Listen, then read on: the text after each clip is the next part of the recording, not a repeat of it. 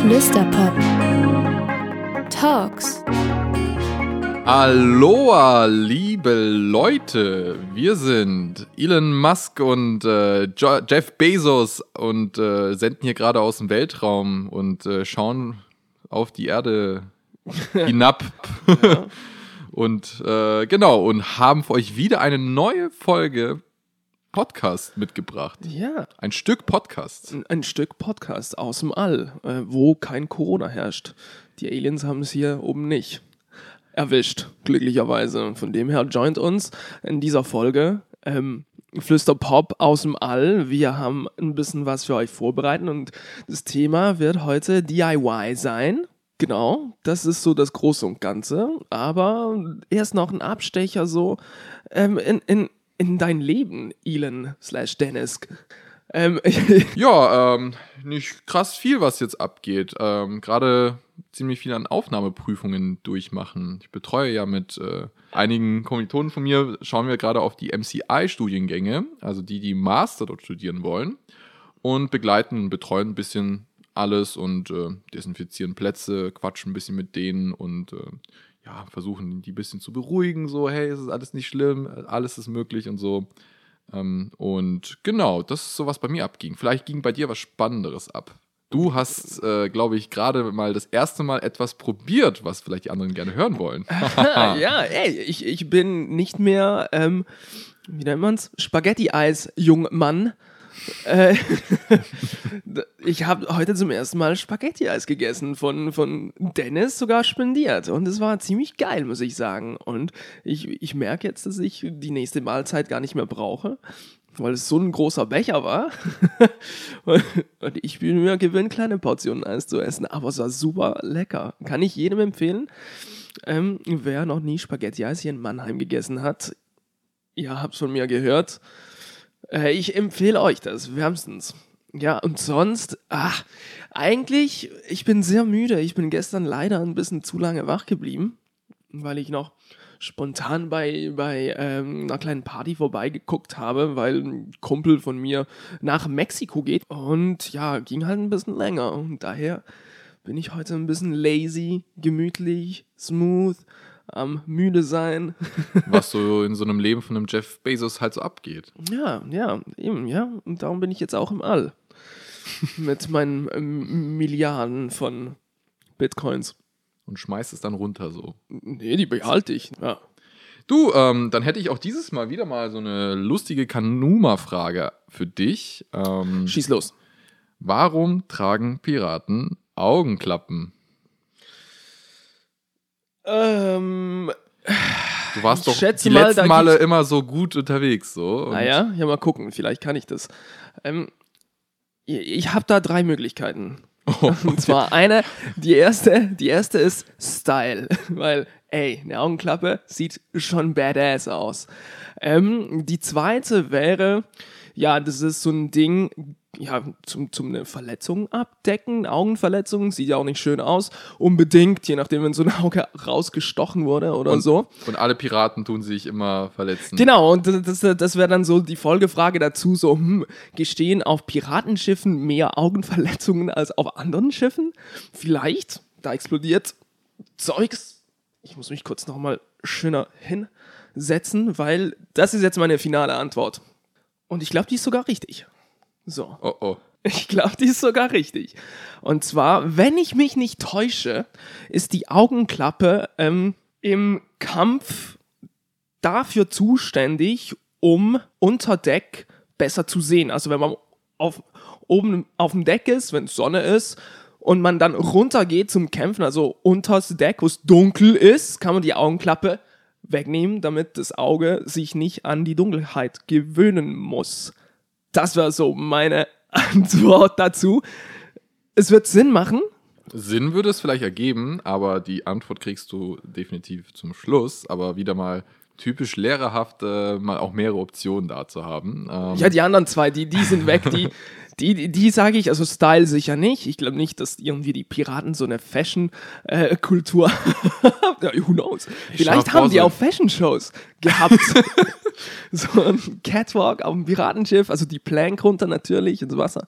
Ähm, Nee, tatsächlich, dass, dass, dass, dass das Auge sich nicht äh, an die Dunkelheit gewöhnen muss, wenn man unter Deck geht. Und so hat man natürlich auch einen Vorteil gegenüber dem Gegner, der vielleicht im Dunkeln gerade nicht, noch nichts sieht. Also man kennt es ja, wenn man ähm, irgendwie das Licht im Raum löscht, ist ja erstmal stockfinster und erst so nach zwei, drei Minuten gewöhnt sich das Auge an die Dunkelheit und man sieht alles wieder. Und mit der Klappe ist das natürlich schon vorhanden. Dann frage ich mich, wieso, wieso das heute dann, dann nicht so genutzt wird. Also so, weißt du, diese Taktik, um besser zu sehen, einfach ein Auge. Boah, ich weiß halt nicht. Ich schätze, unter Deck hat es jetzt Licht bei Piratenschiffen. Gut, dann haben wir halt irgendwann mal Sonnenbrillen äh, erfunden. ja, genau, Sonnenbrillen. Alright, ähm, also es wird bestimmt was mit Licht zu tun haben, aber wie gesagt, die Lösung, die bekommst du später danach. Ähm, und die Redaktion hat wieder mal für uns eine Flüstertüte vorbereitet. Ähm, Genau. Da wäre ich mal gespannt. Willst du anfangen? Ja, ich beginne doch. Nachdem du mir eine Frage gestellt hast, bin ich dran. Und ja, wir, wir gehen in die Newcomer-Kategorie von ähm, Artists. Und was wäre dann dein heißester Tipp als Newcomer? Wer, wer ist der heißeste Newcomer-Tipp von Dennis? Man höre gut zu. Oh, da brauche ich immer Bedenkzeit bei solchen Fragen. Ähm, ich habe immer so einmal im Jahr, also ich hole mal ein bisschen aus, so ein bisschen Bedenkzeit mitzunehmen. ähm, und ich habe immer so einmal im Jahr, wo ich dann immer so überlege, so, okay, im Verlauf des Jahres habe ich jetzt endlich so ein Newcomer, eine Newcomerin des Jahres so. Aber das überlege ich mir halt immer äh, zum Schluss des Jahres. Ja, jetzt ist Ähm, halt ähm, die erste Hälfte Halbzeit. vorbei. Halbzeit. Mhm.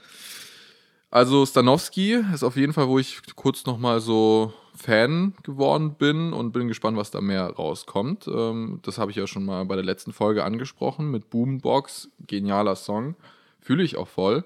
Ähm, vielleicht gehe ich mal einfach von letztem Jahr aus, ähm, also von 2020. Man kann die schon Newcomer nennen, obwohl die schon noch ein Album davor draußen hatten, oder ist Newcomer ab dem zweiten Album nicht mehr Newcomer?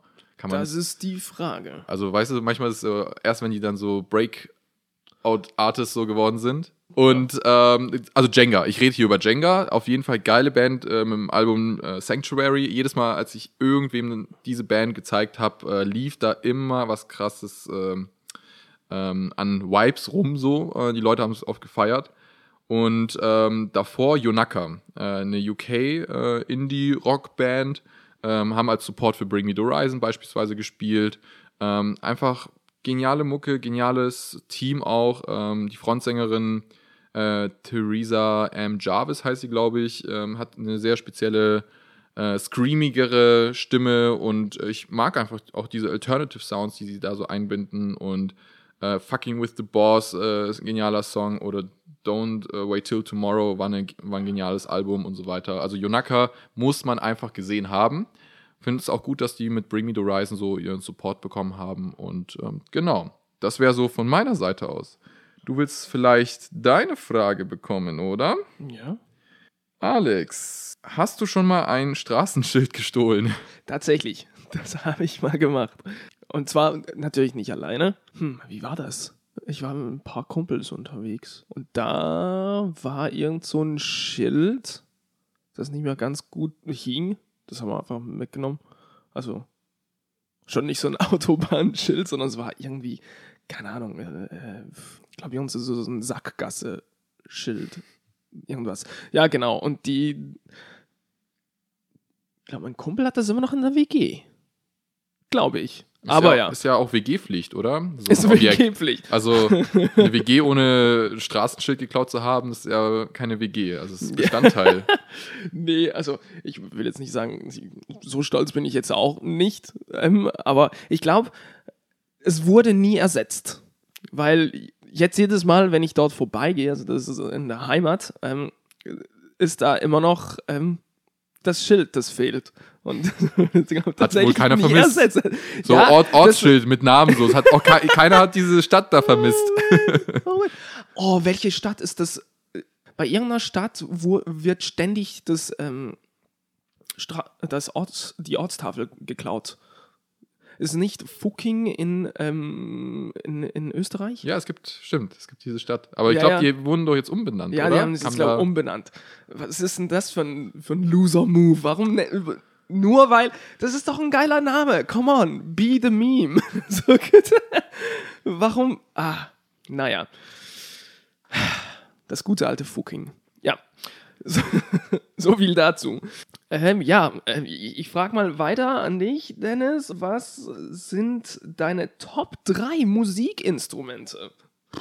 Okay, jetzt wäre Gitarre, Bass und Drums, das wäre jetzt langweilig, oder?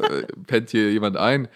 Ähm, also Bass würde ich auf jeden Fall auf 1 setzen. Alright. Ähm, Gerade weil ich selbst natürlich äh, Bass spiele und äh, es am meisten Spaß macht und groovt. Aber auch gleichzeitig, weil ich richtig feiere, wie es gerade momentan der oder die Bassistin heute einfach ein Revival bekommt oder mehr im Fokus steht. Also die Musik, die heute released wird, ob es so eine Billie Eilish, eine Dua Lipa, whatever so, es ist einfach viel bassiger geworden und somit finde ich es einfach geil.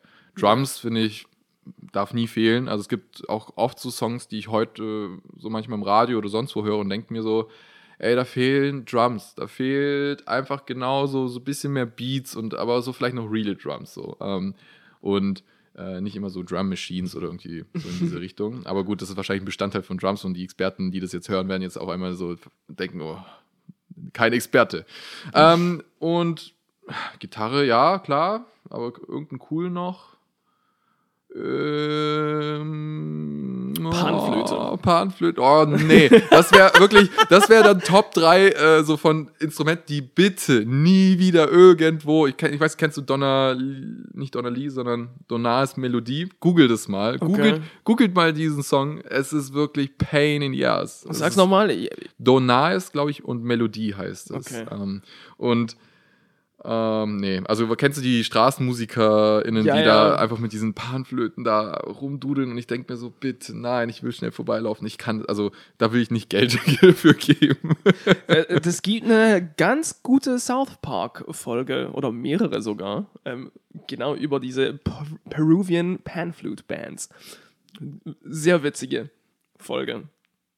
N sind, glaube drei oder so, die miteinander zusammenhängen. Und es ist eine Parodie dann, aber. Ja, ja, es ist genau. eine Parodie, aber es ist super witzig, also sehr gut gemacht. Ich, ich werde nichts spoilern. Ja, dann sage ich mal einfach als drittes, manchmal finde ich Geige richtig geil. Alright. So, mal was Neues. Oder dann würde ich dich fragen, was war deine erste Platte? Das ist auch eine spannende Frage. Ich kann mich tatsächlich an meine nicht so gut erinnern. Deswegen ist gut, dass es dich trifft. Also durch meinen Vater habe ich halt eine kleine Sammlung. Und jetzt muss ich kurz überlegen, was die, also die erste Platte, ich rate die mal ich Joy Division. Nee, tatsächlich nicht. Ähm, die erste, die ich gekauft habe. Och, es war, es waren zwei, glaub sogar, die ich gleichzeitig gekauft habe. Und zwar sind es Red Hot Chili Peppers Maxi-Singles. Also die eine Maxi-Single ist fürs Album Uplift Mofo Party Plan, wo der Track Special Secret Song Inside ist und Behind the Sun, die B-Seite, das kann sein. Und für die zweite Maxi-Single auch Red Hot Chili Peppers fürs Album Mother's Milk, wo Yeah. ähm, She Stone Cold Bush und The Good Time Boys, glaube ich. Genau. Und ähm, Original aus den Jahren natürlich, das ist geil. Und ja, das waren, glaube ich, die zwei, ja. Die ich als Geilo. erstes gekauft habe. Nice. So viel dazu. ja, nun, ich ich würde mal sagen, wir, wir leiten über zum, zum eigentlich Folgenthema heute, nämlich DIY im Rahmen von Musik machen. Also nicht irgendwie DIY ähm, Rasenmäher oder so, sondern DIY Musik. Schere. Und wir wollen eigentlich ein bisschen drüber diskutieren, ähm, unsere beiden Ansichten, was gibt's so, was gibt's für Künstler, was ist DIY überhaupt, ähm, haben wir Erfahrungen mit DIY, Pros und Cons, so Zeugs, wir ein bisschen quatschen, oder würde ich mal sagen, und äh, definieren wir doch einfach mal DIY, äh, was, was heißt denn für dich DIY, Dennis? Die, ja, Also auf jeden Fall schon mal do it yourself, sollte ja schon mal genau. da mit drin stecken ähm, und selber machen. Also so Unterschied zwischen Fertiggerichte oder es dann doch irgendwie alles Stück für Stück, also jeden einzelnen Baustein, den es gibt in der äh, Musikprozessionsprozession, genau. Musikproduktionsphase einmal durchzunehmen. Das heißt, von, na okay, Idee wird wahrscheinlich hoffentlich bei jedem irgendwie selbst sein. Es sei denn, man hat SongwriterInnen und Composers und so weiter im, im Rücken, Producers. Aber von dort beginnend. Und dann halt selbst vielleicht das Management sogar stellen, also so DIY-Management sein. Ähm, also selbst irgendwie auch E-Mails schreiben, nicht auf irgendjemand verlassen, sondern nur auf sich selbst zu verlassen. Und bis halt auch Booking. Also du machst halt wirklich alles. Du gehst selbst auf Instagram online, du bist, äh, machst deine eigenen Socials, vielleicht noch deine eigene Grafik äh, und so weiter, ähm, spielst vielleicht noch live selbst und nicht irgendjemand andere unter deinem Namen. Also das würde ich jetzt mal alles so zusammenfassen unter DIY. Aber natürlich stellt sich immer die Frage so, okay, wo beginnt das und wo endet das? Deswegen vielleicht mal für dich gefragt, wo, was ist für dich DIY und wo findest du also, beginnt das und endet es? Wo es beginnt, ist ja eigentlich logisch. Es beginnt ab dem Punkt, wo man halt etwas macht, selbst. Ähm, der, der interessantere Punkt ist effektiv, wo hört dann DIY auf? Weil man spricht immer von, ah, das ist ein DIY-Artist und bla bla bla. Man würde als erstes denken, ein Artist ist nicht mehr DIY, sobald er einen Plattenvertrag hat. So wird man wahrscheinlich davon ausgehen, aber dann, dann kann man sich auch noch fragen, okay, wenn jetzt ein Künstler aber mit einer Promo-Agentur zusammenarbeitet, ist er dann auch nicht mehr DIY. Also die Grenze, wo DIY aufhört, finde ich sehr, sehr schwammig, weil man kann ja immer noch alles selbst machen. Also als DIY-Artist wenn du releasen willst, sicher mal digital, musst du das ja auch irgendwo vertreiben. Sobald du über einen Digitalvertreiber deine Musik veröffentlichst, ist es denn noch DIY? Weil du vertreibst es ja nicht selbst. Oder ähm, du lässt Platten pressen. Ist es noch immer noch DIY? Weil du hast die Platten auch nicht selbst gepresst. Also das ist natürlich jetzt wirklich, wie sagen wir, Nitpicking. Ähm, aber ja, wo hört denn das auf? Gehört das auch noch zum DIY, wenn man jetzt mit einer Promo-Agentur zusammenarbeitet und die machen für dich wirklich die ganze Medienarbeit? Ähm, ja, das, das ist, ist für mich sehr schwammig. Und ich würde sagen, ja, also solange man so viel wie möglich selbst macht, was am Produkt selbst ist, ist man natürlich immer noch DIY. Ähm, aber dann kann man natürlich wieder argumentieren, jetzt ein Künstler, der alles selbst produziert, alles selbst macht, aber dann trotzdem über Universal dann veröffentlicht. Warum ist denn der nicht mehr DIY? Der hat ja alles selbst gemacht. Da stellst ja du die Frage. Also genau. Ich kann mir ziemlich gut vorstellen, man setzt sich so eine Kneipe hin und dann gibt es ein, zwei, drei, vier Bierchen so und dann so ein bisschen gehetzt wird dann diskutiert und dann wird gesagt, oh, das ist doch nicht mehr DIY und so weiter. Das waren noch alte Zeiten, wo damals das so war und jetzt sind ja alle so Kommerz geworden. Und dann kommt ja das Wort Kommerz vielleicht noch dazu, dass man sagt, okay, du hast jetzt ein Signing bei Universal oder allgemein bei Majors und, ähm, und dann wird auf einmal gesagt, okay, du bist nicht mehr DIY. Und ich finde es ziemlich schwierig. Ich bin nicht so ein Fan von so zu unterscheiden ähm, an diesen, diesen, diesen Kriterien ähm, ich glaube, man kann eher DIY eher sozusagen in, der, in dem Stil, also sozusagen, wie du es gesagt hast. Man kann gesigned sein, aber immer noch eigenen Instagram-Channel äh, ben, benutzen oder man kann vielleicht eigenen Merch produzieren oder man näht alles selbst oder man tut alles selbst pressen oder sonst was. Also es ist halt, es hat, ist ein Charakter, aber ich finde, es ist nicht eine, ähm, ein Zustand, äh, den man hat oder irgendwann mal abgibt, wenn bestimmte Kriterien nicht mehr erfüllt werden. Also ich kann das nicht nach einer Liste durchgehen und sagen, okay, äh, äh ab dann bist du es nicht mehr. Das heißt, nehmen wir mal als Beispiel die Ärzte. So, große Band hat Vertrieb über Universal, hat aber eigenes Management. So, hat eigen, okay, jeder hat ein bisschen Management, aber haben zum Beispiel ein eigenes Label auch. Hot Record, äh, Hot Record Action. Hot Action Records, so rum. Und ähm, zum Beispiel könnte man sagen, er ist ja auch DIY. Die haben alles selbst äh, übernommen. Früher haben die noch eine eigene Merch-Firma gegründet, ähm, was jetzt Bravado geworden ist. Früher unter dem Namen Deutschrock GmbH. Und äh, jetzt gehört das ja auch schon zu Universal und so weiter. Also Klar, immer weniger, weniger DIY. Aber würde man jetzt die Band als DIY benennen? Ich glaube, jeder würde jetzt sagen, nein. So. Yes. Einfach konkret so. Auch Ticketing machen die jetzt selbst über OP, ähm, irgendwie heißt die Ticketing-Firma da. Trotzdem, es ist, es, die gelten halt nicht mehr so als DIY, weil die schon groß genug sind. Jetzt nenn mir mal eine große Band, die du als DIY benennen würdest. So. Ja, ist halt schwierig, kannst du halt nicht. Ähm, Weil man es ja mit Kommerz, glaube ich, schon gleich wieder vergleichen würde. ja, safe. Sobald, sobald halt wirklich auch große Partner drin sind, ist ja nicht mehr DIY. So, und jetzt, ich weiß nicht, kennst du Finn Kliman beispielsweise? Ja. So, und das wäre so ein Beispiel, wo dann viele sagen würden, fänden die DIY. So. Und das wäre auch eigentlich kommerziell ziemlich erfolgreich Act. Also ich könnte mal, ohne jetzt mal in die Zahlen zu schauen, bestimmt war er, wenn er mal Alben raushaut, in den Top 10 oder zumindest in den Top 100 der Charts, äh, im Jahrescharts oder so. Ähm, und der ist ein Typ, der eigentlich das Sinnbild von DIY ist. Alles selbst machen. Er, hat, er macht alles selbst, alles, was er anrührt. Es ist alles von Phil Kliman berührt und ver, ver manufactured und, äh, und sozusagen vertrieben, so gefühlt. Aber klar, er wird noch ein Signing haben irgendwo und äh, ja, also weißt du, das ist halt die, die Sache. So, wo ist dann diese Grenze? Und deswegen mag ich nicht so rumzudenken, sondern einfach nur zu sagen, hey, Stilmittel einfach, Eigenschaft. Ähm, Ja. So und äh, genau.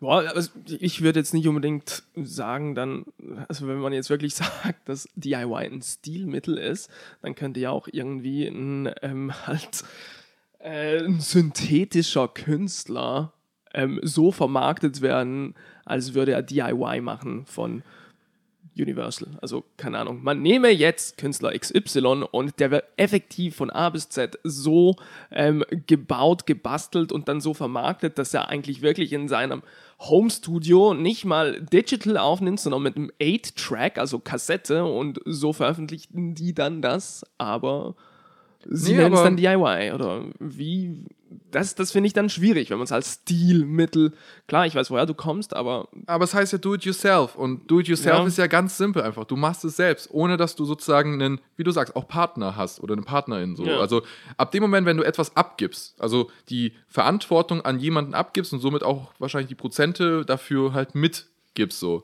Und ähm, du kannst ja auch sagen, hey, du bist jetzt bei Spotify so oder du hast einen Vertrieb, hast einen Vertrieb dazwischen so und du hast nicht irgendwie, nur, nur ein Straßenmusiker oder eine Straßenmusikerin kann jetzt DIY sein, weil da ja alles selbst selbst gemacht ist so. Ja. Du ver vertreibst auch irgendwie dort die Mucke und vertreibst auch dort selbst deine CDs, ohne irgendwie in irgendeinem Shop zu sein. Also deswegen finde ich das schon schwierig, das so zu trennen. Und ich glaube, wo der Fehler oder wo viele das vielleicht verwechseln ist, ist mit Indie.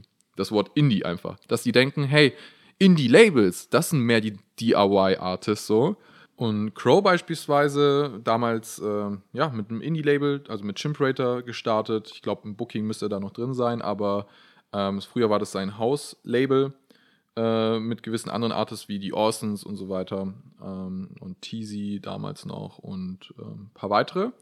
Und jetzt ist er zum Beispiel gewechselt ins, oder nach Berlin und hat ein eigenes Management gegründet. True Works heißt es. So.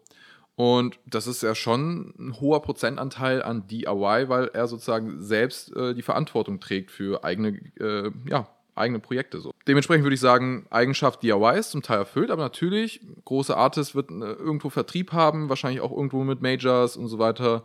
Ähm, das ist jetzt nicht, was ich sehen kann, aber zumindest, wie gesagt, es gibt Teile, die halt DIY sind so. Und wirken halt Indie. Also man würde sich immer, glaube ich, einig sein und sagen, es ist zumindest Indie. So. Und da ist, glaube ich, wo oft vermischt wird zwischen diesem Ganzen. Aber jetzt ist halt nur die Frage, ist es wichtig, darüber nachzudenken? Ist es jetzt etwas, wo man, also gibt es da einen Fehler oder ist es einfach nur de eine Definition, wo man jetzt ein bisschen was so vertauscht? Was denkst du jetzt da so? Ähm, ich finde eben, man merkt, man kann es nicht wirklich definieren, das Ganze. Man kann vielleicht ein paar Eckpf- Eckpfeiler ähm, festlegen, was es beinhalten muss. Also zum Beispiel, es muss selbstbestimmt sein, dann äh, der größte Teil muss halt auch selbst gemacht sein und man ist nicht in einem Vertrag mit irgendeinem Major, sage ich jetzt mal, oder einem anderen großen Indie-Label. Und dann kann man vielleicht safe sagen, ey, das könnte als DIY zählen.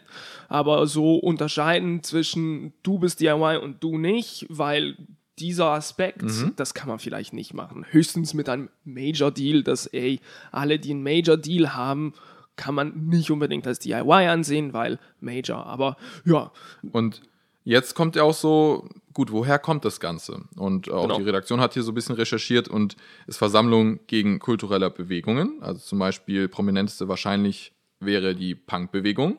Also deswegen gehen wir da zurück in Richtung äh, 70er Jahre. Ähm, also ein bisschen mehr so in Amerika zwar begonnen, drüben, aber auch in UK würde man ja sagen, okay, die Geburt der Punk-Stunde ist äh, mit Sex Pistols entstanden. Und das finde ich halt witzig, weil Sex Pistols oft als die Band oder als die Punk-Band gesehen wird oder als das Bild von Punk, ähm, was DIY ist. Und auch das finde ich ziemlich witzig, weil eigentlich das eine gecastete Band ist. Ja. Und Voll. hier, ähm, wie heißt der mit Nachnamen? Der Malcolm ähm, McLaren, glaube ich, heißt der. Der Dude, der sozusagen Sex Pistols eigentlich quasi, also nicht gegründet hat, aber die Band äh, irgendwie gefunden hat und denen neue Modeklamotten gegeben hat und natürlich gegen die Öffentlichkeit, gegen sozusagen kulturelle Aspekte, gegen Queen, gegen Monarchie und so weiter und sozusagen sich dagegen gestellt haben. Und natürlich ist Punk sozusagen vieles do it yourself, du machst dein eigenes, dein eigenen Ding so und äh, kannst dich gegen die Elite und gegen Kommerz und sonst was stellen. Aber Sex Pistols ist für mich eigentlich genau das Sinnbild von Kommerz eigentlich danach so Ja. geworden so. Und äh, jetzt auch mitten auch in, in einem Label sozusagen. Und deswegen, ich finde das einfach immer von der Definition witzig und auch schwierig zugleich, das irgendwie zu unterscheiden. Safe, ja. Aber man kann auf jeden Fall sagen, so die Punk-Szene ist auf jeden Fall Genau, ein ja, großer ja, ja. Katalysator gewesen für ähm, die DIY-Szene, die natürlich bis jetzt noch anhält. Mit der Digitalisierung natürlich in anderer Form. Äh, ich meine, auch während den 90ern oder 80ern ist das ja mit, mit 8-Tracks und Kassettenrecorder und also Zeug. Man denke an Mixtapes. So, das ist ja auch alles DIY. Also das hat sich ja dann effektiv auch manifestiert und jetzt mittlerweile sind es halt digitale äh, Workstations, mit denen man zu Hause gemütlich selbst aufnehmen kann und eigentlich DIY ähm, fast schon stärker denn je war heutzutage, würde ich jetzt sagen. Ja, genau. Und ähm, also was hier zum Beispiel als Frage noch dabei steht, ist zum Beispiel Kevin Parker ähm, von Tame Impala, DIY, weil er produziert ja seine eigene Mucke. So, also ist ja quasi homemade Music so. Und alles andere, klar, könnte managementmäßig und labeltechnisch so alles schon gedealt sein, aber die Musik ist zumindest DIY. Genau. Das, Und da würde ich sagen, man ja, sagen. klar. Also, was spricht denn dagegen so? Ob er jetzt ein DIY-Artist ist, jetzt nur von Musik zu sprechen oder von Business-Netzwerk zu sprechen. Aber hey, da drehen wir uns, glaube ich, im Kreis. Aber jetzt mal einen weiteren Schritt nach vorne gegangen, was ich auch so, mh, vielleicht sogar als Phänomen so ein bisschen der letzten Jahre sehe. Zum Beispiel bei Kevin Colt oder bei Russ oder beispielsweise heute auch eine Nachricht, die ich gesehen habe äh, von Ray, ähm, die oft, also auch Songwriterin ist für äh, Major Laser und, äh, und einige Artists. Ähm, und äh, sie jetzt geschrieben hat, genauso wie Calvin Colt, die gesagt haben, hey, wir sind raus aus unserem Label-Deal, wir sind jetzt independent. Wir sind jetzt independent gegangen und äh, machen jetzt nur noch sozusagen, also wir stellen die Musik über einen DIY-Partner, also bei Ray weiß ich jetzt nicht, was da ist, aber zum Beispiel Russ macht es über ähm, TuneCore. Also was ähm, wie Alright. Recordjet, wie iGroove, wie äh, CD Baby und so weiter. Du kannst ja selbst das jetzt online stellen und die Mucke ist dann online. Das ist ein DIY-Vertrieb. Genau. Weil, klar, es ist eigentlich auch ein Partner, der, an den du sozusagen etwas abgibst und dein Partner ist dafür zuständig, dass es dann irgendwie released wird. Deswegen auch da wieder die Begrifflichkeit. Aber, ähm, ja, du musst nicht mehr über einen ähm, anderen Dude, der sagt, hey, finde ich nicht so, will ich jetzt nicht releasen, sondern du kannst einfach wirklich releasen, was du willst. So. Und die sagen so, die haben jetzt alle ihre Master Rights, also die besitzen ihre Masterrechte an der Musik. So, da ist kein Label, der äh, sozusagen sagen kann, hey, du musst jetzt in zehn Jahren ein Best-of-Album raushauen, weil das haben wir jetzt so verhandelt und so weiter. Wir haben jetzt so ein Vetorecht da, wie das ja oft ja der Fall ist so. Und das ist Independent. Jetzt ist wieder ein neuer Begriff da. Independent. Ist DIY Independent? Ähm, ich würde sagen, in den meisten Fällen wahrscheinlich schon, aber man kann ja trotzdem auch im Independent-Rahmen ähm, irgendwelche Sachen casten. Also ja, ich würde es jetzt nicht als Synonym benutzen, aber ich schätze mal, in den meisten Fällen Artists, die alles DIY machen, sind Independent. Aber andersrum würde ich vielleicht nicht sagen, dass ähm, Independent Artists alles DIY machen.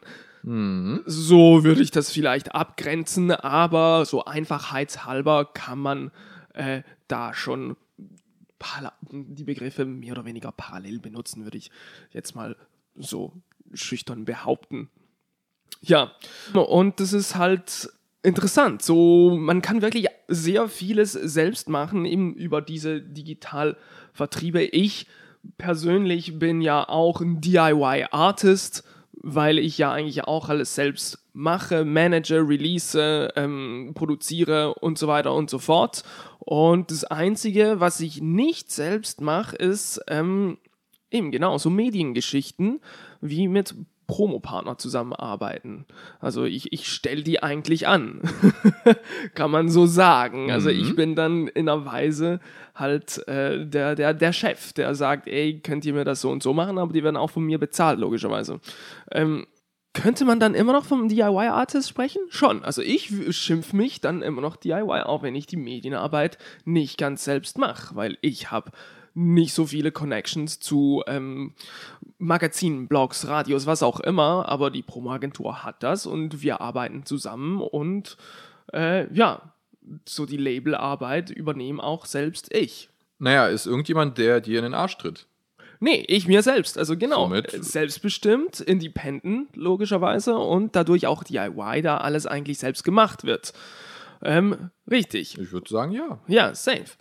Aber man kann ja auch nicht nur DIY-Artist sein, man kann ja auch DIY-Veranstalter sein. Stimmt. Also habe auch tatsächlich mal überlegt, so, gut, das, was wir jetzt mal machen mit unserem Festival, also Rebstock Festival, was in Fellbach stattfindet, ähm, jetzt natürlich gerade nicht, weil, wie wir alle immer noch wissen, liebe, liebe Roni äh, ist noch hier im Hause oder beziehungsweise hier auf dieser Welt und mussten es dann auch letztes Jahr, also 2020, das Ganze absagen. Aber ähm, anderes Thema. Und ähm, ja, es ist halt sozusagen ein Team, das äh, im Jugendhaus Fellbach äh, zusammen sich trifft, äh, einmal im Jahr und äh, dann sagt so, hey, sollen wir ein Festival jetzt machen? Und alle zwei Jahre findet es dann auch statt. Und äh, dann wird auch eigenes Booking betrieben. Da brauchen wir tatsächlich keine externe Booking-Firma. Also wir haben einen Headhunter quasi, also einen Booker, der zwar auch zum Beispiel für Summer Jam in ähm, Köln äh, bucht, was so ein Reggae-Festival ist, oder ähm, auch ein bisschen für das KSK Music Open, wenn ich mich nicht irre, genau. Ähm, und äh, genau, aber trotzdem sind wir nicht gebunden an ihm so. Und gleichzeitig bin ich nicht gebunden, wenn ich Booking-Vorschläge mache, sondern ich wähle selbst auch zum Teil Bands aus oder frage das Team und äh, wir kriegen auch manchmal, ähm, ja, sozusagen Zuschreibungen von Bands, die sagen so, hey, die wollen da mitmachen und dann wählen wir danach aus. Und das Festival wird halt, ja, so gut wie möglich selbst gemacht. Wir brauchen wenig Partner außer Catering. Das machen wir nicht selbst. Äh, natürlich Sicherheit, Security, ähm, aber oft ist dann eigentlich das Team dann bei uns angestellt oder sind zumindest freiwillig Volunteers, ähm, die dann sozusagen da mitmachen. Und würdest du jetzt sagen, das wäre DIY?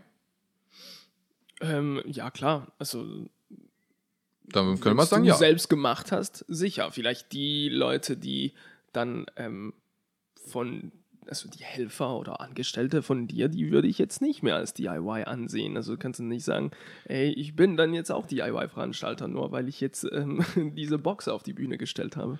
Ja, ja, genau. Deswegen ist es halt wahrscheinlich so ein Misch Mischmasch-Ding so. Es ist schon so, dass man ein, zwei externe Firmen halt dafür dann schon braucht, dann wahrscheinlich. Aber zumindest vom Booking her sind wir nicht verpflichtet.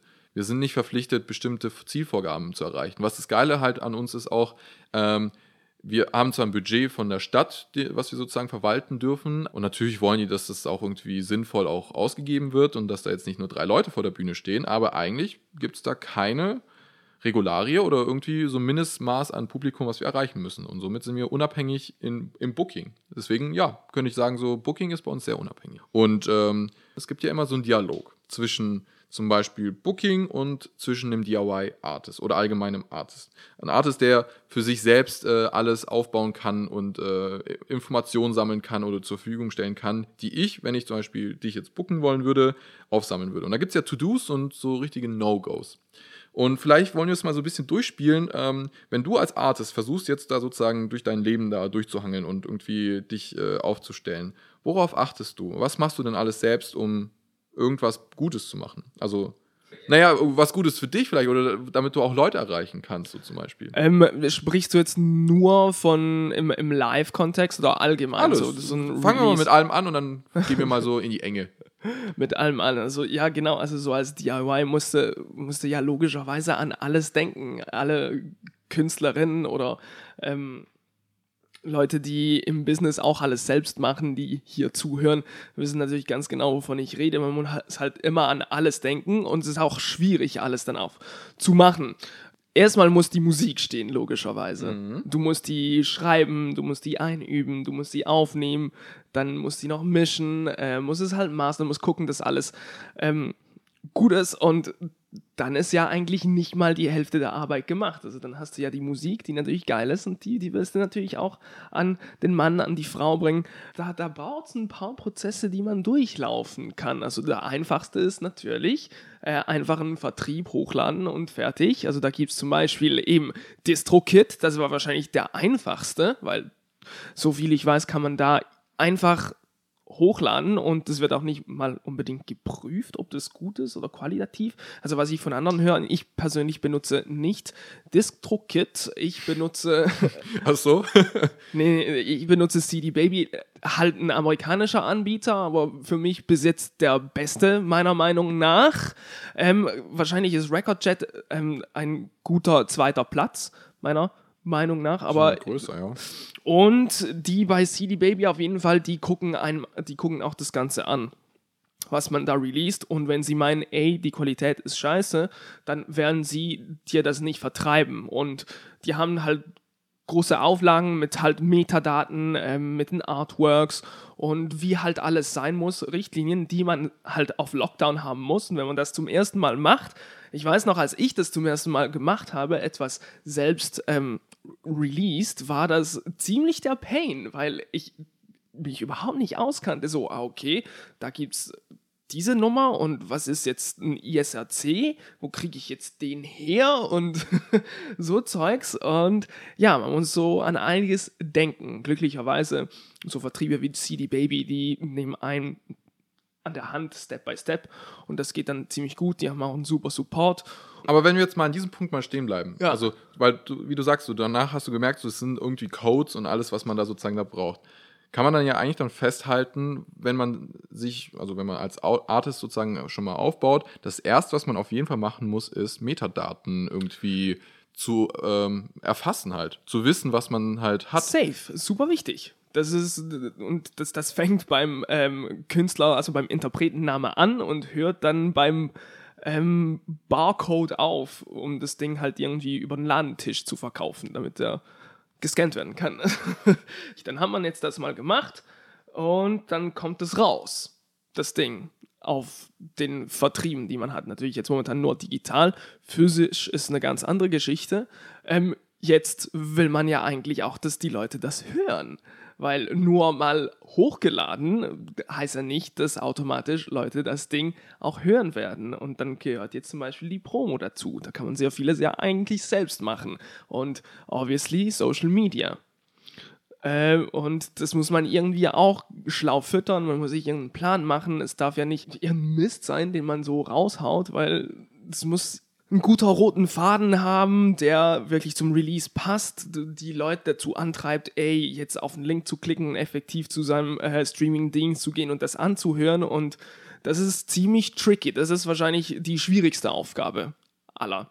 So irgendein guter Promoplan zu machen, sicher mal selbst und dann auch eben auch mit anderen Partnern zusammenarbeiten und auch gucken, dass das zwischen dem eigenen Promoplan und dem mit den Partnern auch abgestimmt ist, damit zum Beispiel im Press Release nicht zwei verschiedene Sachen gesagt werden oder ähm, falschen Magazinen irgendwie das Ganze gepitcht wird. Und das ist ähm, sehr schwierig, aber auch sehr interessant, finde ich, sowas auszuklügeln und dann durchzuführen. Aber das braucht auch Zeit. Und ich kann schon mal sagen, aufs erste Mal wird man das nicht richtig machen.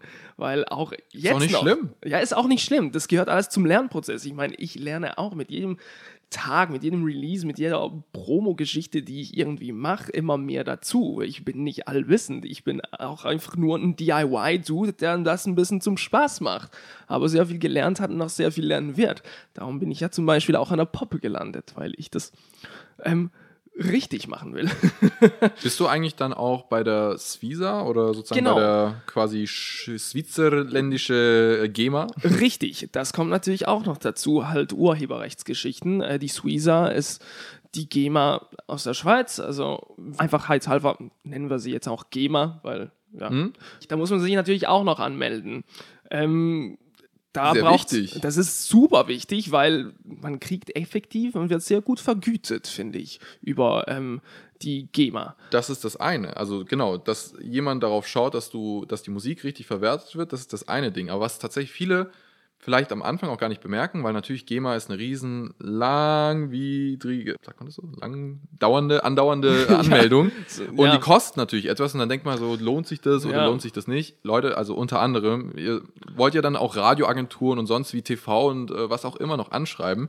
MPN-Bemusterung, gerade bei öffentlichen Rechtlichen, ohne GEMA-Musik, also ohne Anmeldung bei öffentlichen Rechtlichen bringt das wirklich nichts. Also Nee. dann, weil gerade die öffentlich-rechtlichen, die schauen dann weg. Also die, ich glaube, die haben auch tatsächlich die Pflicht, nur GEMA-Musik zu verwenden. Es sei denn, manchmal können Radiostationen auch mal nicht GEMA-pflichtige Musik spielen, aber das ist dann da- wirklich nur bei gewissen Ausnahmen. Genau, deswegen ist das schon mal sehr wichtig. Und MPN-Bemusterung ist äh, auch sozusagen ein Punkt. Also einfach das mal vielleicht noch äh, kurz googeln, weil das ist so euer Tool, wie ihr in Kontakt tretet mit den ganzen Radiostationen, mit den ganzen ähm, ja, Ra Ro- Radiopromotion und äh, mit den ganzen äh, TV-Sendern und also allgemein mit Rundfunk. Das ist so deren Tool, wie die euch äh, anhören. Und wenn ihr das super pflegt und alle Infos daran sind und ihr dann vielleicht dann nochmal trotzdem interaktiv ähm, oder sozusagen proaktiv auf die zugeht und sagt so, hey, ja, wir haben schon bei MPN äh, alles schon so drin und so weiter. Hier nochmal als Tipp bitte, hier nochmal ein Link von uns, dass ihr sozusagen an uns denkt. Ähm, dann ist dieses Doppelte, was ihr da sozusagen mitgebt, super. Also erleichtert sozusagen die Arbeit. Aber das weiß man vielleicht ähm, am Anfang vielleicht dann auch nicht direkt. Es war bei mir auch mit äh, einem Artist, wo wir dran gearbeitet haben, wo wir MPN-Bemusterung gedacht haben, pff, ja, also ich, wir schreiben die einfach direkt an und schicken denen die Mucke. Warum brauchen wir noch so ein Tool oder so weiter? Aber Ja, ist wichtig. Ja, Ist und sau wichtig. dann haben wir ja folgendes ja noch gesagt. EPK. Genau. Vielleicht- warte noch mal kurz zum, zum MPN. Ähm, Ja. Eben. Jetzt, das wäre zum Beispiel so eine Sache, die ich eben abgegeben habe äh, an eine Promo-Agentur, die für mich das ganze MPN-Zeugs übernehmen, damit ich nicht diese Zeit investieren muss und mich auf andere Sachen konzentrieren kann. Genau. Nicht jeder will mit dir zusammenarbeiten, logischerweise, und natürlich auch ein bisschen passen. Man kann es vielleicht ein bisschen vergleichen wie mit einem Label. Der Sound muss passen, um mit einem richtigen Partner zusammenzuarbeiten. Du wirst nicht äh, bei einem ähm, Schlager-Promoter deinen Tech Techno-Track irgendwie promoten wollen, sondern das ist auch, äh, so Promotionsagenturen sind auch wie kleine Labels. Viele sind auch ein eigenes Label und die übernehmen da diese Geschichten sehr gut, finde ich. Also wenn man einen guten Promopartner, der wirklich auch passt, findet, dann geht das eigentlich klar. Richtig, einfach mal diesen Abstecher noch gemacht zu haben, um zu wissen, was ich jetzt zum Beispiel nicht DIY mache, ist eben das ganze Radiobemusterung und Magazine, ähm, Zeitungen, Blogs, Geschichten. Ja, so, ich habe dich unterbrochen. Du wolltest zum EPK. Sehr, sehr wichtig. Also für alles. Für, für Medien, für Live, für sich selbst, zum irgendwelchen Leuten zeigen, zum Pitchen. Ähm, EPK, ein Electronic Press Kit. Für die, die nicht wissen, was das ist, es ist eigentlich einfach eine Seite, beziehungsweise ein Link, wo alles über den Künstler und den Releases, beziehungsweise dem momentanen Release steht, äh, mit Pressetext, mit Promo-Fotos, mit eventuell, also natürlich auch Downloads von MP3s, mit Links zu Videos, also alle Daten und Releases und Informationen über den Künstler super einfach dargelegt, damit man das mit jemandem teilen kann und der kann sich das einfach runterladen und reinziehen und muss nicht immer fragen, ey, kannst du mir noch den Tag-Writer schicken, kannst du mir noch Editor schicken und bla bla bla, sondern ein Link, alles drin über den Künstler. Habe ich das richtig erklärt? Ja. Alright. Sehr wichtig, immer machen. Ähm, bei jedem Pitch, auch bei Booking-Angelegenheiten muss das immer mit, weil das, was jemand nicht machen will, ist den Künstler googeln. Auch bei mir, wenn ihr irgendwas kommt, so, ey, ich habe einen neuen Song draußen, hör doch mal rein. Ich werde nicht auf Google dich suchen. ähm, sondern wenn du mir einen Link schickst mit dem EPK und was auch immer, dann gucke ich mir das gerne an. Logischerweise. Sonst ist dann so, ja, okay, danke, dass ich mehr Arbeit wegen dir habe. So, und immer die, also Faustregel, machst der Person, der du etwas pitchst, so leicht wie möglich, um das reinzuziehen, was du denen zeigen willst. Ich sag's vielleicht noch ein bisschen härter, niemand wartet auf dich. Ja, genau. Also in dem Moment wirklich, wenn niemand euch kennt, dann ist es nicht so, dass die dann jedes Mal bereit sind, 50 Bands äh, anzuhören, weil ich kann zum Beispiel aus der Booking-Seite sprechen, ähm, dass wenn wir Bandeinschreibungen bekommen oder Bandbewerbungen, die auf dem Festival spielen wollen und so weiter, ich investiere wirklich gerne die Zeit darin.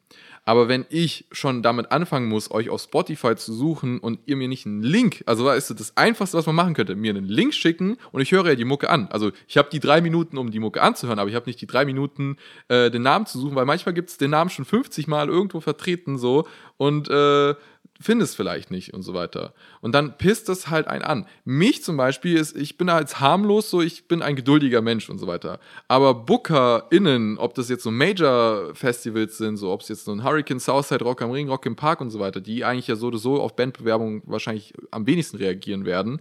Aber vielleicht kommt da manchmal irgendwas durch ähm, und ihr wollt euch dann halt auf sowas bewerben, dann wird das wirklich nicht respektiert und auch nicht toleriert. Und deswegen ist EPK sehr wichtig, dass es halt vollständig ist. Also ob eine Bio, also ich muss euch sehen können, also direkt den ersten Eindruck bekommen, ähm, ein Text, der nicht einfach eine Geschichte, also eine Geschichte ist schon gut, wenn man da irgendwie euch dann zumindest versteht, aber ich will keine Oh, so kein eine, Roman. Kein Roman. Kein lesen. Roman. Also du brauchst schon eine Story, eine geile Story am genau. besten, ist immer das Schwierigste, aber halt äh, wirklich ein absehbarer Abschnitt in, keine Ahnung, sagen wir mal, 8 bis 15 Sätzen maximal, der irgendwie beschreibt, wer seid. Als ich zum Beispiel ähm, Booking für eine Künstlerin übernommen habe und da war halt schon viele schon vorher vorab da und da war halt wirklich so eine komplette DIN A4-Seite mit so einer Romangeschichte, wo ich gedacht habe, okay, nee, ich kürze meine eigene Bio daraus so ähm, weil ich finde, wenn ich das rausschicken würde, würden wir wirklich nichts bekommen, so ähm, an sich. Ähm, und wirklich, also es, es braucht einfach alles auf den Punkt. Ein Tech Rider auch, dass das jedes Mal klar ist für die Bühne, dass die nicht, äh, und es muss auch immer aktualisiert sein. Also wenn ihr zum Beispiel jetzt eine Vierer-, Fünfer-Band seid, also vier Personen in der Band seid, und ähm, am Ende kommen dann nur zwei oder ihr seid dann doch noch eine weitere Person, so eine Info es muss schon alles drin sein. Das heißt, ja. auch aktualisiert, macht auch mehr APKs, wenn es mal individualisierter ist. Und Safe. auch was wichtig ist, auch ähm, an dem Punkt, was man sehr einfach halt lösen kann, ist, tut es nicht irgendwie in der E-Mail einpacken, also sozusagen so eine 20 MB-Datei äh, irgendwo einfügen. Das ist wirklich Pain in the Ass. Also auch da bitte einen Link bereitstellen und vorher ähm, es ist also Dropbox beispielsweise. Ihr kriegt ein Gigabyte so oder so for free. So. Also ihr könnt einen Band-Dropbox machen, macht mehrere Accounts von mir aus und so weiter. Man kann es sogar individualisierter machen, sagen so, hey, liebes hm, hm, Festival oder hey, liebe hm, Booker oder vielleicht auch ans Label, wenn ihr da irgendwas pitchen wollt und so weiter. Man kann das so einfach sozusagen für die Leute machen und ich verstehe halt nicht, wieso man nicht die Zeit sich dafür gibt, weil wirklich tatsächlich bei den Bandbewerbungen oft das nicht da ist. Dann geht es halt immer darum zu schauen, okay, was äh, wird da gesucht? Also schaut euch mal das Line-up an so. Also ihr bewerbt euch manchmal dann vielleicht auch für Festivals äh, und schaut vielleicht nicht so, okay, ist es ein Rock-Festival, ist es ein Metal-Festival, ist es äh, ein familiäres Festival, was ist da für eine Zielgruppe? Also schaut euch das auch mal an. Also gebt euch auch wirklich für, ist wie ganz normal sich für etwas zu bewerben, also auch privat für einen Job oder so weiter. Also du bewirbst dich ja auch nicht einfach so mal irgendwo, du googelst da ja, du gibst ja die Zeit dafür so. Und so müsste man es auch an der Band oder als Artist da sozusagen rangehen. Dementsprechend da bitte auch sozusagen schauen, okay, gibt es da eine Zielgruppe, die euch ja sozusagen trifft und wenn ihr ähnliche Artists habt, die so klingen wie, wie ihr, vielleicht dann auch genau das sagen, so hey, geht so mehr in diese Richtung, geht mehr in diese Richtung, wir sind Singer-Songwriter und äh, sind wie Andy Schumacher und so weiter, da könnt ihr uns dann auch sehen und äh, wir haben schon mal Support für sie gespielt, sonst was. So Infos, wo ich dann direkt euch vernetzt bekomme. Also wo ich ganz schnell immer so Vernetzungen bekomme. Diese Idee muss halt entstehen. Ich höre Musik, denke, okay, ich kann das mit etwas verbinden. Zielgruppe passt und so weiter. Also da will ich dann auch keinen Roman eigentlich draus machen. Also ganz einfach, Dropbox-Link, vereinfacht alles und ähm, alle Infos drin haben. Bio, also ein Foto von euch, Minitext, ein Dreizeiler oder vielleicht auch ein bisschen was längeres über euch, aber jetzt nicht krass viel länger. Ähm, Tech Rider, wenn es auch so mal krass ist, Catering Rider, aber ich glaube so früh vielleicht noch nicht. Ähm, und Kontaktadressen, also wer ist Booker bei euch, äh, Bookerin und wer ist Manager, Managerin bei euch mit E-Mail-Adressen, Telefonnummer. Es soll so einfach wie möglich gemacht werden, dass die wirklich, äh, wenn die euch eine Frage stellen und da sagen könnt, es steht doch alles im EPK drin, dass die sich schlecht fühlen sozusagen. Dann ist es top. Dann habt ihr wirklich geiles EPK draußen. yes, man. Ranting with Dennis from Live. Yes, aber geil. Nee, ähm, ich kann, ich, sehr, sehr wichtige Infos von Dennis. Ähm, ich glaube, jeden dieser Fehler habe ich als DIY-Artist gemacht. Also, safe to say. Mittlerweile habe ich sehr, sehr viel dazu gelernt. Und was ich jetzt dafür jedes Mal habe, wirklich jedes Mal, und zwar bei so ziemlich jedem Gig, kommt der Techniker zu mir und fragt mich, wie wir denn auf der Bühne stehen, wo was ist, was wir alles dabei haben. Und meine Antwort ist immer dann jedes Mal, ich habe euch einen Stage Rider geschickt, in Text, Genial. sowie Bild. Und zwar wirklich, mach einen Stage Rider mit Text und Bild. Das ist wichtig. Ähm und dann, oh, den habe ich nicht gekriegt. Nicht mein Problem. Genau, dann ist der Booker oder die Bookerin, wer auch immer da sozusagen dafür zuständig ist, schuld. Und das ist eigentlich das Beste. Und dann vielleicht trotzdem das parat haben. Also vielleicht Genau. das an, auch das ist manchmal so, wo man denkt so, okay, man muss dann irgendwie fünfmal mehr machen, als äh, es vielleicht organisatorisch da läuft. Aber leider ist halt so, also ihr beugt euch sozusagen den, ja, den, den Bookern und so weiter vor, so. Aber zum Teil ist es dann halt leider so. Und ähm, ob das gut oder schlecht ist, ist die eine Bewertung, aber es erleichtert einfach. Wenn ihr vorbereiteter seid als alle anderen um euch herum, dann seid ihr auch die Lieblingsbands, die auch wieder in Zukunft gebucht werden. Und deswegen, ähm, es darf halt nicht so, dass äh, die euch im Kopf äh, beibehalten als die unorganisatorischste, die unvorbereitetste Band oder Artist ever so. Dementsprechend, ähm, genau. Und das ist auch ein guter Tipp. Stage Rider, ähm, äh, mit, äh, ja, mit Position. Ihr müsst Ja. da nichts Großes designen. Also es reicht so strichmännchenhaft mäßig Ja, ja, einfach zu sagen, was wo steht, äh, damit, weil manchmal Stagehands dabei sind, die schauen sich genau das an und die müssen direkt, die müssen innerhalb von 15 Minuten alles aufgebaut haben. Da gibt es nicht so viel Zeit irgendwie vorzubereiten, sondern die machen es wirklich Mhm. ganz normal bausteinmäßig einfach den Aufbau. Genau. Safe. Gibt's noch was, worauf man achten müsste? Ich, ich glaube, es ist mehr so, hey, DIY-Bands, hört mal, was ihr alles falsch macht. nee, nee, so soll es auch nicht rüberkommen. Ich hoffe, es hat ein bisschen äh, interessante Aspekte, wo man sicher das eine oder andere mitnehmen kann. That note finde ich das gerade einen guten Abschluss. Ich finde aber, das ist ein Thema, das wir jetzt nicht, wir haben wirklich nur an der Oberfläche ein bisschen rumgekratzt, vielleicht ab und zu einen kleinen Taucher irgendwo ein bisschen tiefer rein, aber es gibt ja noch ganz viele andere Sachen, die wir drüber reden können, weil zum Beispiel wir haben noch ähm, eben das ganze Merch-Thema noch gar nicht so richtig angeguckt oder was gibt's noch? Ey, Webpräsenz haben wir auch nicht angeguckt oder äh, Branding, wie macht man das? Von dem her wäre es vielleicht noch interessant, wenn ihr mehr über so DIY-Sachen oder allgemein äh, Musik, Business, ähm, wie sagt man, äh, Branding, Management, egal was, was in dem Rahmen ist, hören wollt hier im Flüsterpop Talks, ey, meldet euch auf Instagram oder halt auf unserer Mail und schickt uns, äh, schickt uns eure Vorschläge oder was ihr hören wollt oder Fragen oder was auch immer. Natürlich, wir sind keine Gurus darin, wir sind nur zwei Studis an der Poppe, aber vielleicht haben wir doch irgendwie einen Insight, der vielleicht einem oder anderen weiterhilft oder auch nicht, who knows, oder vielleicht trotzdem einfach spannend wäre, drüber zu diskutieren. Genau. Ja. Also ich würde auch da nochmal kurz sagen, so es ist, ich rede ja auch, wenn ich zum Beispiel von der Veranstaltungsseite ja rede, oder darüber rede, um Vereinfachungen. Also Ja, einfach sowieso. nur so, je, je einfacher es geht, desto weniger äh, Probleme entstehen sozusagen dabei. Und dementsprechend gibt es da jetzt nicht so ein krasses Checklist-Ding, so was man machen müsste, sondern einfach nur alles da haben. so, also wirklich das, was wir gesagt haben mit EPK und so weiter. So, das können wir zusammengefasst sagen.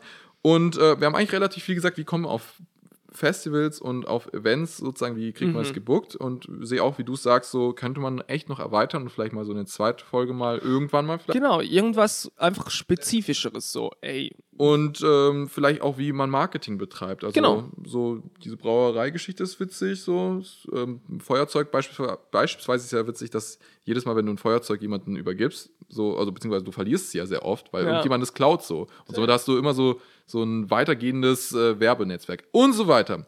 Aber ich würde sagen, ähm, wie du schon angedeutet hast, wir beenden jetzt mal die Folge, aber eine Sache bleibt ja noch offen, oder? Mhm, ja, und zwar will ich immer noch wissen, wie Piraten oder warum Piraten so Augenklappen haben und ob ich richtig liege.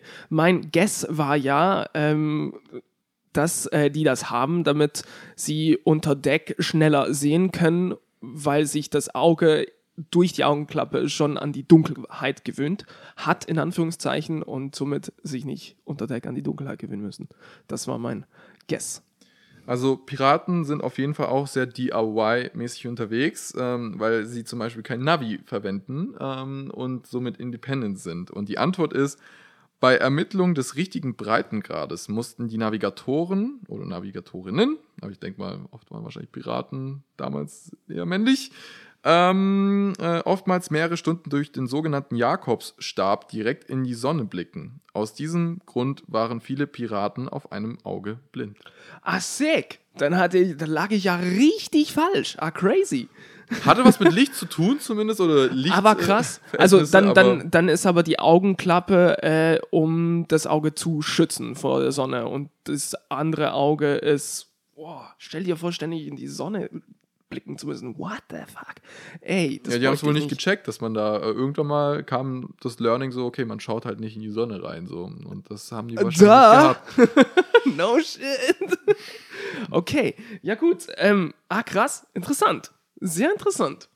Ja, alright. Ähm, das war's von der heutigen Diskussionsfolge über DIY, vor allem in Bezug auf Live und Releases. Von unserer Seite, ähm, Dennis und Alex, sind wir natürlich nicht Elon und Jeff Bezos, dass wir das doch auch noch aufgelöst haben. Wir haben euch bis jetzt getäuscht. Ey, aber ich würde sagen, wir hören uns äh, nächstes Mal. Haut rein. Ähm, bleibt gemütlich, bleibt geschmeidig. Dennis, abschließende Worte. До свидания.